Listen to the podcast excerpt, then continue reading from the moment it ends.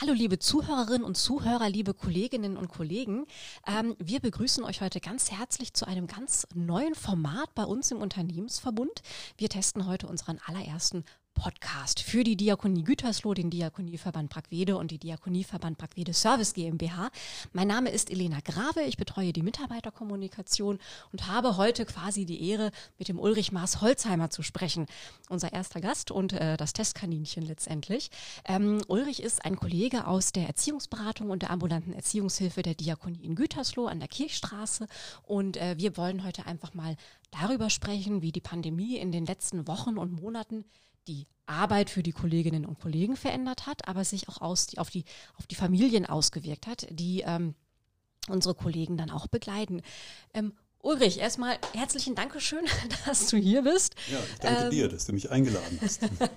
Wie gesagt, du bist tapfer hier, unser erstes Versuchskaninchen und äh, genau. Wie geht es dir? Fange ich damit erstmal an. Äh, schwierige Frage, weil sie immer so ganz umfassend ist, dann weiß ich gar nicht, womit soll ich äh, anfangen. Aber da wir über die Corona-Pandemie sprechen wollen, bin ich auch ganz in diesem Rahmen ähm, äh, gefangen gewissermaßen, äh, betrachte wie die Familien vieles unter dem äh, Aspekt. Äh, Familien kommen ja gar nicht so sehr jetzt zu uns und sagen, ach, jetzt ist Corona und jetzt ist das und das Problem, sondern sie beschreiben eine Situation, die dann immer auch auf dem Hintergrund von Corona geschildert wird zum Beispiel von Ängsten der Kinder. Ängste hm, haben Eltern auch früher äh, geschildert, aber jetzt werden die immer auch im Kontext äh, geschildert von, alles ist so unsicher, das Kind weiß ja nicht, ob es morgen wieder in den Kindergarten gehen kann oder ich weiß nicht, was ich dem Kind antworten soll auf die, auf die Fragen. Und äh, diese Unsicherheit, die spüre ich bei mir eben auch.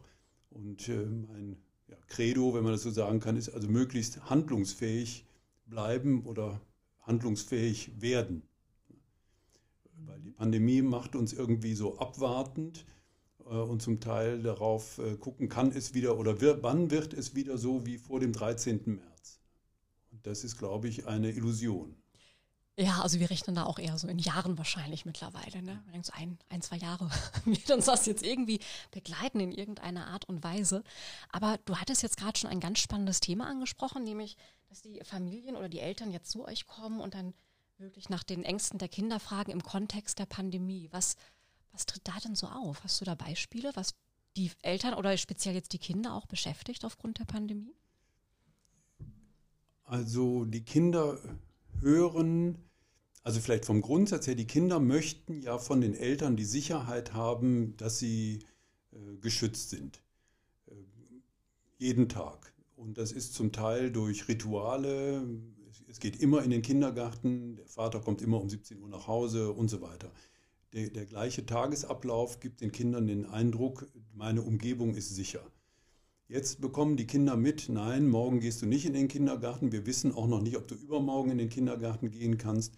Und ähm, bei Papa merken sie, der spricht von Kurzarbeit. Was ist das eigentlich, Kurzarbeit? Und also die hören mit ihren Ohren eben, dass irgendwas in Unsicherheit äh, geraten ist, stellen den Eltern Fragen, die die Eltern auch nicht beantworten können oder jedenfalls nicht so umfassend, weil sie ja auch äh, Fragende sind.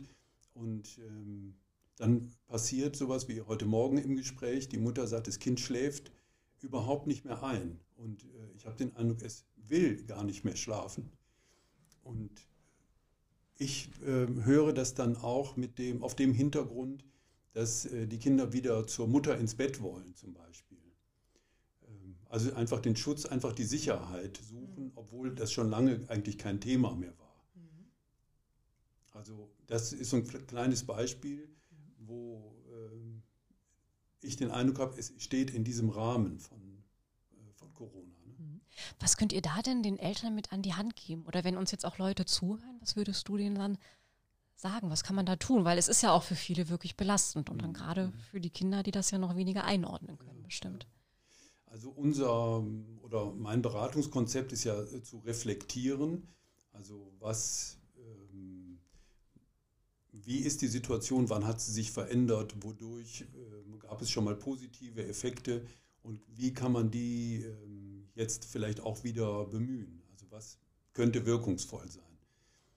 Und ähm, das Wichtigste ist, glaube ich, nicht auf ein Dogma zu gehen, das Kind muss schlafen, das Kind muss im Bett bleiben, es darf auf keinen Fall zur Mutter kommen oder zu den Eltern äh, ins Bett kommen, äh, sondern dann auch der Situation Rechnung zu tragen und zu sagen, das ist jetzt heute anders und wir müssen zu veränderten Bedingungen auch veränderte Maßnahmen äh, ergreifen oder, oder Dinge zulassen. Mhm.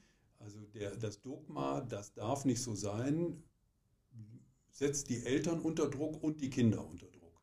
Und da habe ich den Eindruck, dass da eine Weitung ähm, der ganzen Familie eigentlich gut tut. Mhm.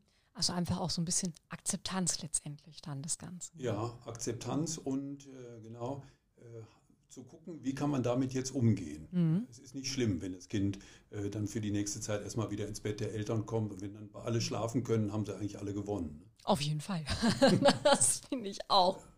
Wie ist das denn? Also jetzt ähm, vor einigen Wochen kochte das ja mal so hoch, äh, auch in den Medien die Diskussion, dass durch die Pandemie auch so diese klassischen Rollenbilder wieder mehr gefestigt werden. Also die Kinder konnten nicht zur Schule oder in die Kita und am Ende würde das alles vor allem bei den Frauen äh, hängen bleiben. Mhm. Wie hast das so bei dir im Arbeitsumfeld wahrgenommen?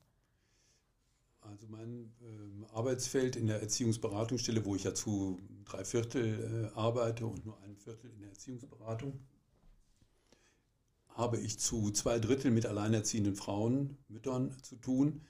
Insofern kann ich jetzt nicht ähm, das so wissenschaftlich ähm, belegen, aber meine Erfahrung ist eben sowieso, die Frauen sind diejenigen, die alle Unregelmäßigkeiten im Alltag immer schon aufgefangen haben und eben jetzt auch auffangen. Also wenn der Kindergarten schließt, ist die Mutter zu Hause und muss mit ihrem Chef klären, ob sie äh, wie sie ihre Arbeit tun kann, möglicherweise von zu Hause aus oder ob sie jetzt eine Zeit lang nicht mehr arbeiten äh, gehen kann.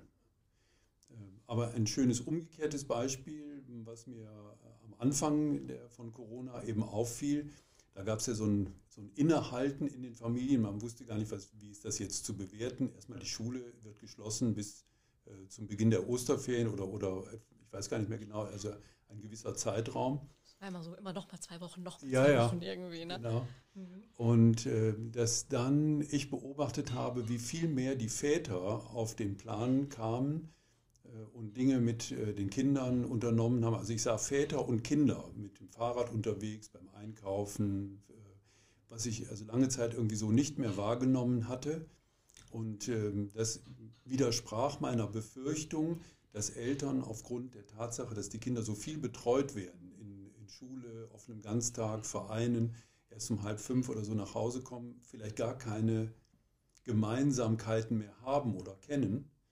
Und dann hm, hatte ich aber den Eindruck, ähm, dass das doch relativ schnell wieder aktiviert werden konnte, vielleicht weil sich Eltern erinnert haben, ich bin mit meinen Eltern, mit meinem Vater auch früher mit dem Fahrrad gefahren und das könnte ich ja jetzt auch tun. Also dass es noch nicht so verschüttet ist, wie ich befürchtet hatte. Glaubst du, dass das etwas ist, was Bestand haben könnte? Also so eine positive Sache, die man aus der Pandemie jetzt vielleicht mitnehmen könnte? Ja, das glaube ich und hoffe ich, dass also die Ressource Familie sehr wertvoll ist. Wir kennen das ja in Krisensituationen, jemand stirbt in der Familie, dann rückt die Familie doch sehr zusammen. Und äh, ich habe die Hoffnung und ich wage die Hypothese, dass das jetzt auch so ist, dass man sich ähm, zusammentut und sagt, wir müssen zusammenhalten. Mhm. Jetzt haben wir schon über eure, über eure Klientinnen und Klienten gesprochen. Wie war das Ganze für euch? Also da hat sich ja auch einiges ganz entschieden geändert. Was würdest du sagen, war so das Einschneidendste, mit dem ihr euch da auseinandersetzen musstet? Was hat euch da am, hat sich am krassesten auf euren Arbeitsalltag letztendlich ausgewirkt? Ich glaube, unsere größte Befürchtung war, dass am Anfang der, der neuen Bedingungen ja, eine große Sorge war, die Gewalt in den Familien könnte sehr zunehmen. Und das, zumindest kann ich das von mir sagen, war meine Sorge, dass ich jetzt viel mehr mit Gewalt in der Familie zu tun bekommen würde, als ich das früher hatte. Das hat sich für mich nicht bewahrheitet.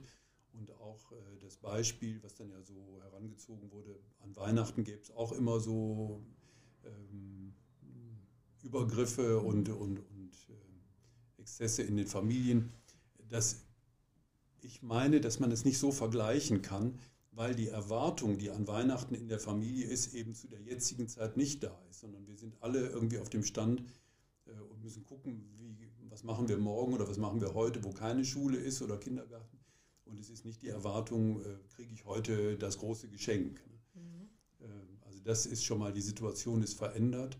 Und ähm, ich kann aus meiner aus meinem Alltag nicht berichten von, von zunehmender Gewalt. Mhm. Bislang. Ich weiß aber auch nicht, wie lange, wenn ich jetzt das Beispiel nehme, Leute stehen in einer Warteschlange im, äh, bei, Kaufmann und es heißt, die zweite Kasse wird geöffnet und dann wird die aber nicht geöffnet. Wie lange bleibe ich in dieser Schlange ruhig? Und wir haben ja auch erste Anzeichen, wo, und das höre ich auch von Familien, äh, dass die Mutter dann sagt, ja, der 17-Jährige, der 16-Jährige, der 15-Jährige will nicht mehr zu Hause bleiben, der will jetzt feiern, der will seine Freundin treffen und, und so weiter und akzeptiert nicht mehr die Regeln. Jetzt muss die Alleinerziehende, oft eben die Alleinerziehende, diese äh, Verordnung umsetzen. Das ist eine hohe Anforderung und da weiß ich nicht, wie lange, wie lange geht das äh, gut bis jetzt, ich finde auch, dass es Maßnahmen in den Familien gibt, die so ein bisschen schleichend ähm, einhergehen. Ich habe jetzt, es kann ein Zufall sein, es kann aber auch damit im Zusammenhang stehen, mit, ich glaube, drei oder vier Familien zu tun, wo die Familien überlegen, wäre es nicht gut, wenn der ähm, ältere Sohn jetzt in die Verselbstständigungswohngruppe ziehen mhm. würde. Oder ähm, könnte nicht eins von den Kindern zum getrennt lebenden Vater ziehen. Um so also eine Entspannung innerhalb der Familie zu erreichen, was ja, ja aufgrund der, der Bedingungen jetzt eben äh, auffällt. Ne? Dass wenn, wenn man nicht mehr so rausgehen kann, nicht mehr so draußen sein kann, Unternehmungen, Urlaub fahren etc., dann wird der Wohnraum eben auffallend enger. Eng, genau. Ne? Ich hätte jetzt auch gefragt, was man dagegen eigentlich tun kann, also was, was du jetzt gerade beschrieben hast. Und das waren jetzt ja so Sachen, die die Familien vielleicht selbst tun können oder vorgeschlagen haben. Das kann jetzt ja wahrscheinlich nicht jeder. Einfach, ne, muss, oder sagt ihr, okay, da muss auch die Politik irgendwie mehr an die Familien denken, die da jetzt betroffen sind? Oder was würdet ihr da erwarten? Oder also kann man das, da gar nichts erwarten? Das ist ja eigentlich ein schönes Beispiel, wo die Familie versucht, sich selber zu genau. helfen. Ähm, und das aber gar nicht so plant, gar, gar nicht so rational jetzt vorwegnimmt, sondern es kommt zu einem Streit meinetwegen und nochmal zu einem Streit und dann haben wir in der ambulanten Erziehungshilfe das eben auch schnell auf dem Küchentisch, mhm. Dass die Mutter sagt, wenn er sich weiter so verhält, dann geht es aber nicht mit mir und dem noch weiter zusammen und äh, naja, der ist ja jetzt 17, da könnte man doch auch schon mal überlegen, ob nicht auch eine Verselbstständigungswohngruppe und dann finden wir ja mit dem Jugendamt als unserem Kooperationspartner äh, auch einen, also haben wir einen Partner, mit dem wir dieses Thema dann auch weiter bearbeiten können. Äh, unglücklich ist, dass die Behörden zurzeit ähm, viel mit äh, Homeoffice arbeiten, obwohl nach, meiner ein, nach meinem Eindruck die Behörden nicht gut ausgestattet sind fürs Homeoffice. Da wirkt das Homeoffice manchmal wie ein Abwesendsein aber nicht, ähm, die, die, Mitarbeiterinnen können nicht von zu Hause die gleichen Arbeiten tun, die sie sonst vom Büro aus. Das ist natürlich ärgerlich. Sehr ärgerlich. Genau. Macht die Prozesse sehr mhm. zäh äh, äh, macht es für die Familien und für unsere Arbeit wirklich mhm. schwierig. Ne? Das glaube ich. Wenn ihr jetzt einmal so auf euch noch schaut, also ihr wart ja auch wirklich sogar während der Hochphase der Pandemie immer im Einsatz. Also ihr habt jetzt ja auch nie irgendwie komplett zugemacht, ihr wart immer für die Leute da. Wie war das so? Ihr musstet euch da ja auch einiges einfallen lassen, um auch dann weiter beratend zur Seite stehen zu können, oder? Ja, also wir hatten ja ähm, zum einen, weil es hier eben diesen, diesen Krisenstab gab, immer einen Background, von dem wir fragen konnten, was dürfen wir, was müssen wir, was müssen Der wir. Der Krisenstab sagt Danke. ja, das war wirklich wertvoll, weil die Corona-Schutzverordnung oder wie heißt sie, äh, hochkompliziert ist, finde ich. Äh, außerdem wird sie ständig geändert und sie liest sich wie ein Gesetzestext. Also wenn nicht eins, dann muss man drei nochmal lesen und was weiß ich was alles. Also das, das war wertvoll. Aber es gab auch Stimmen, die mich auch als verantwortungslos bezeichnet haben, weil ich in die Familie fuhr, weil ich der Meinung war, es wäre wichtig, in die Familie zu fahren. Natürlich kann man nicht sagen, ja, wäre das Haus abgebrannt, wenn du nicht gekommen wärst. Nein, kann ich nicht sagen, aber ich war trotzdem der Meinung, dass mit Mundschutz und mit Abstand und wir haben auf dem Balkon gesessen in der Hoffnung, dass die Nachbarn nicht zuhören und so weiter. Äh, haben wir das dann äh, trotzdem gemacht. Und es gab aber auch Familien, die ausdrücklich gesagt haben, wir wollen keinen Kontakt äh, zurzeit. Finde ich auch sehr verständlich, weil ich ja in vielen Familien unterwegs bin und von daher nie weiß, auch wenn ich mich in der ganzen Zeit zweimal habe testen lassen, weil ich eben leichte Symptome hatte und ich wusste, wie sind die einzuordnen, ähm, hätte es immer sein können, dass wir auch was verbreiten. Aber ich finde es trotzdem toll, dass ihr halt, also wenn die Leute wollten, ja auch für die da gewesen seid, halt einfach. Ist ja auch nicht selbstverständlich in so einer Situation. Nee, das glaube ich auch ne? deswegen nicht selbstverständlich. Also die Rückmeldung von den Familien war, wenn wir dann angerufen haben, dass die oft gesagt haben, wir dachten, bei euch wäre geschlossen. Und wir haben dann gesagt, also auf jeden Fall in die Erziehungsberatungsstelle könnt ihr jederzeit äh, kommen, natürlich mit den entsprechenden äh, Maßnahmen. Aber wir machen es möglich, dass wir mit Abstand und so weiter, wir haben dann das Spielzimmer genutzt oder den Konferenzraum mit äh, Plexiglasscheiben Schutzwände, die genau, geschoben werden können und alles. Ne? Äh, uns dann da eben besprechen konnten. Mhm. Das telefonisch, den telefonischen Kontakt zu halten, habe ich persönlich als sehr anstrengend, wenig effektiv empfunden. Es ist auch so, dass wenn ich mit äh, Klienten zusammensitze und die den Mundschutz tragen, dann fehlt mir eben die Hälfte des Gesichts, die ich brauche für das Gespräch. Mhm. Und das ist am Telefon auch so. Dann habe ich nur die Hälfte und ich höre mit einem Ohr, was ist da im Hintergrund. Ähm, wie guckt die Mutter jetzt darauf, dass der Sohn dieses oder jenes sagt und so. Und das würde ich gerne sehen. oder wenn Gespräch. ich telefoniere, ich mache immer noch was anderes zu Hause. Ich bügel ah. oder räume die Küche auf. Und man ist dann ja nie so ganz, also ist ja kein Vergleich fürs persönliche Gespräch letztendlich. Ja, ja. Also der Versuch war, glaube ich, gut und der Versuch ist auch dafür gut, in dieser Richtung weiterzugehen so wie wir das jetzt hier auch tun, zu überlegen, wie kann man Kontakt halten, noch mit anderen Medien, außer dass man etwas per E-Mail schreibt oder äh, dass man sich persönlich äh, begegnet. Da hoffe ich sehr, dass wir von dieser, aus dieser Situation viel mitnehmen, viel lernen und äh, für die Zukunft einsetzen können. Eigentlich wäre das schon ein schönes Schlusswort. Dabei wollte ich dich noch was fragen. Und zwar, ihr habt jetzt ja auch, also wir hatten jetzt ja die Öffnung in den vergangenen Wochen und ähm, ihr habt euch jetzt ja auch Ferienspiele ausgedacht, beziehungsweise diese auf die Beine gestellt vergangene Woche. Das war ja auch nochmal so anders unter den Voraussetzungen, die man jetzt erfüllen muss, mit Registrierung und äh, alles Mögliche, die Hygienesachen, die man beachten muss, auch wenn da jetzt in so kleinen Gruppen der Mindestabstand jetzt nicht ganz so wichtig ist. Ne? Aber wie war das jetzt und wie war das für die Kinder? Also der, ich glaube, der Auslöser war wirklich, dass wir vermehrt, vermehrt in Familien vor den Sommerferien mitbekamen. Familien hatten geplant, äh, nach Spiekeroog zu fahren oder eine Kurmaßnahme oder eine Ferienfreizeit und so weiter. Und die fielen alle flach, kam ja noch hinzu, dass wir in Gütersloh geächtet äh, waren. Ja, klar, ne? der Corona-Ausbruch rund um Tönnies. Genau, genau. Also, dass äh, man uns auch in Spiekeroog nicht sehen wollte, auch nicht, äh, wenn man in Brockhagen wohnte und nach ähm, äh, Dissen fahren wollte, gab es äh, interessante Geschichten auf Parkplätzen. Jedenfalls haben wir gesagt, also wir wollen für einige Kinder, mit denen wir zusammenarbeiten, ähm, wollen wir diese Ferienspiele anbieten. Als kleinen Ersatz zu allem anderen, was ausfällt. Das ist auch gerne angenommen worden. In der letzten Woche haben wir dann mit Einsatz ähm, von, ich glaube, sechs Mitarbeiterinnen und Mitarbeitern diese Ferienspiele auf die Beine gestellt. Jeden Tag waren zwei Kollegen, Kolleginnen äh, dran. Und jeder hat sich eben ins Zeug gelegt und für diese zwei Tage was äh, vorbereitet. Ähm, so ist ein schönes Programm entstanden. Und äh, ein guter Effekt war, dass immer eine Person eben auch in den nächsten Tag geholfen hat. Also die Kinder immer die Sicherheit hatten, der, der gestern da war, einer von den beiden ist morgen auch wieder dabei. Und so gab es keine großen Übergabeprotokolle oder so, sondern äh, die Kinder waren gut aufgehoben bei uns. Und bestimmt auch für die eine tolle Sache dann, denke ich mal. Ja, war eine tolle Sache, genau. Wir waren äh, auf dem Kreativhof, äh, es ist gemalt worden, es ist geklettert worden. Äh, kochen war ja dann auch am Anfang so ein Punkt, dann dürfen wir überhaupt, können wir überhaupt kochen. Ne? Mit deiner Hilfe haben wir dann festgestellt, es ist doch gar nicht so problematisch und wenn jetzt also nicht alle äh, aus dem Nudeltopf greifen, sondern das eben verteilt wird auf die Teller, dann ist es schon nicht so problematisch. Gut durchgekocht und sowas. Ja, ja, genau. Ja, ja. Und so äh, war das eine schöne Sache. Jeweils jeden Tag von 10 Uhr bis 15 Uhr waren die Kinder bei uns im Familientreff in Neunkirchen. Alles klar. Finde ich eine super Sache und ich gucke jetzt einmal so ein bisschen auf die Uhr.